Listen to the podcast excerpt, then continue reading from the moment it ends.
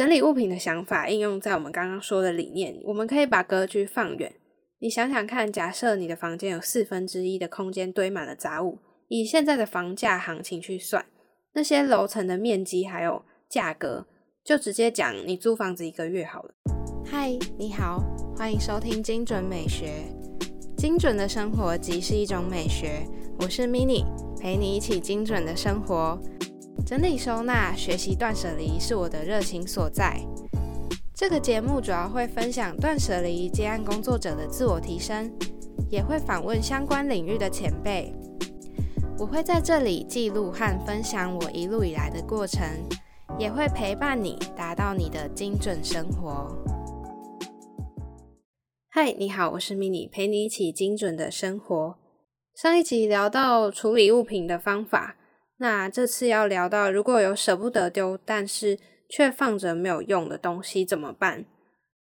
我自己想要用理性的思考来让你们把那些舍不得用的东西狠下心来用。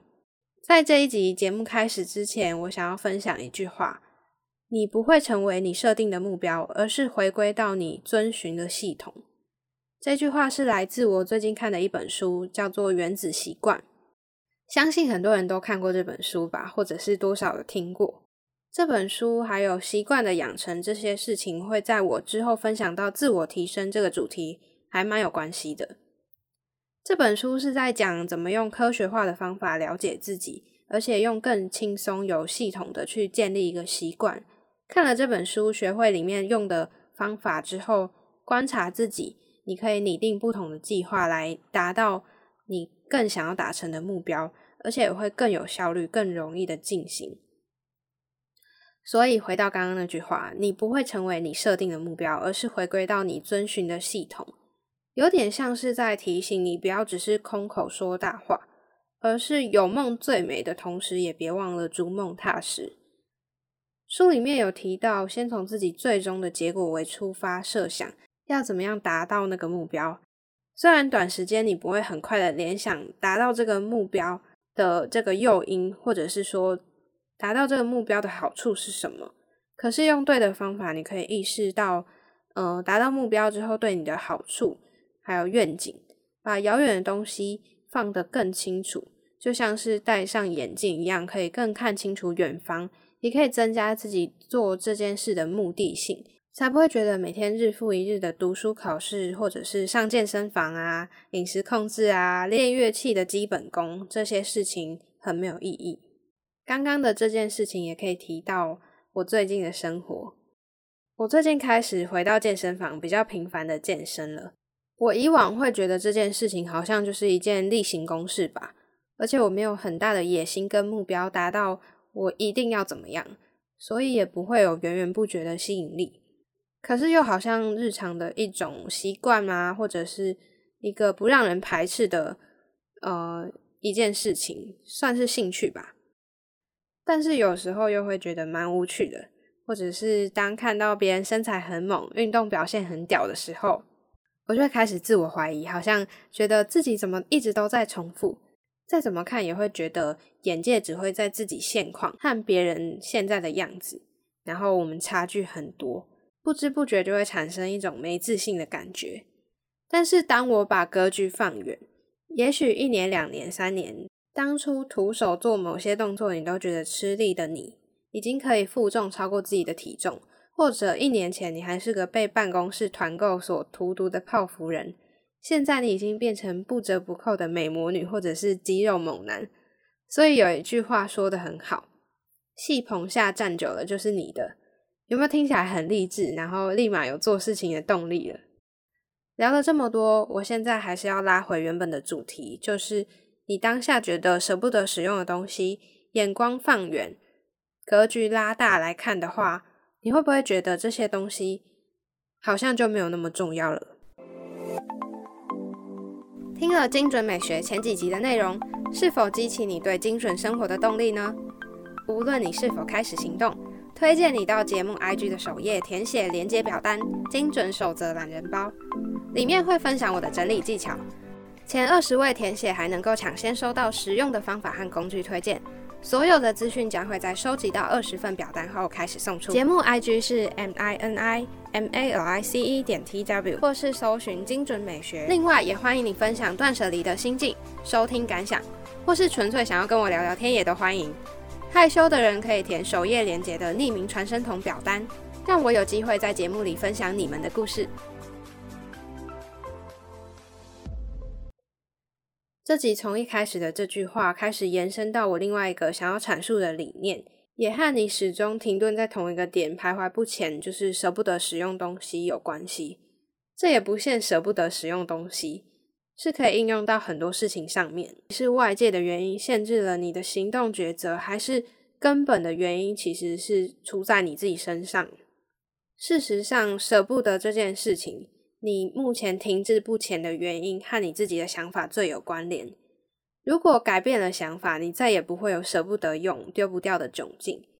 整理物品的想法应用在我们刚刚说的理念，我们可以把格局放远。你想想看，假设你的房间有四分之一的空间堆满了杂物，以现在的房价行情去算，那些楼层的面积还有价格，就直接讲你租房子一个月好了，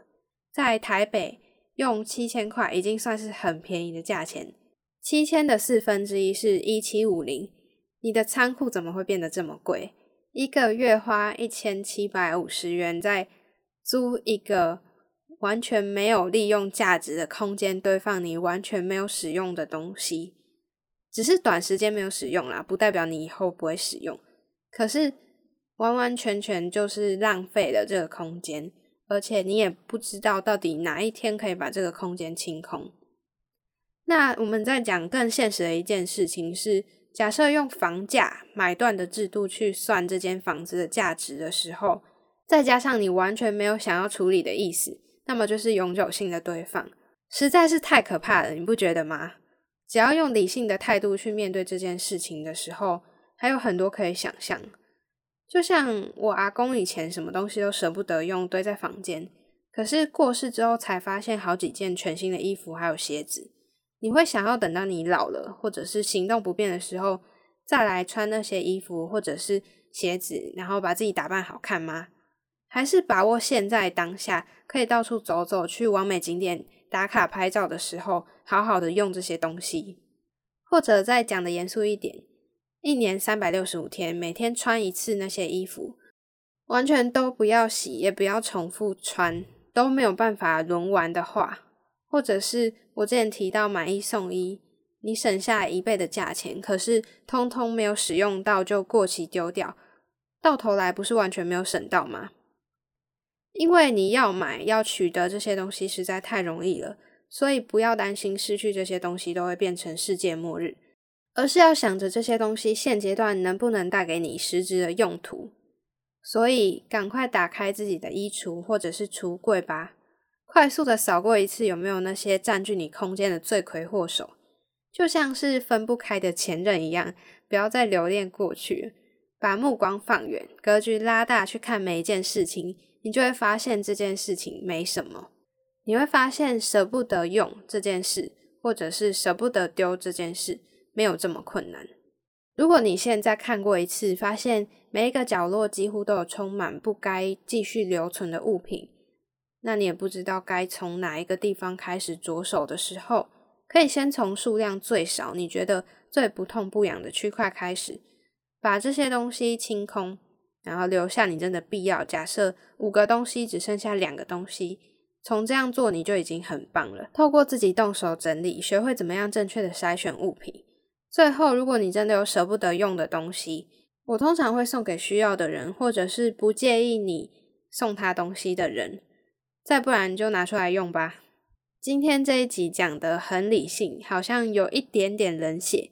因为我知道有感情的东西不可能心里这样子一横就把所有东西都丢掉，或者是直接把它通通拆开来用。可是当你完全没有转念的状况下，要做决定是完全不可能的事情。当你想法开始转变的那一天起，你整理东西、舍弃东西，还有筛选，还有舍不得用的状况，会变得更有进展和更有效率。精准美学陪你一起精准的生活，我们下次见。今天的节目到这里告一段落。这个频道主要会分享断舍离、自我提升的主题。目前在 Apple 和 Google Podcast、Spotify、First Story 和 Sound 都听得到。欢迎在你习惯的平台追踪我，还有留下评论。节目 IG 是 M I N I M A L I C E 点 T W，或是搜寻精准美学都可以。欢迎私讯我你的想法，分享节目资讯。点 IG 首页的连接，开启你我的连接。美好生活从精准美学开始，追踪节目从订阅开始哦。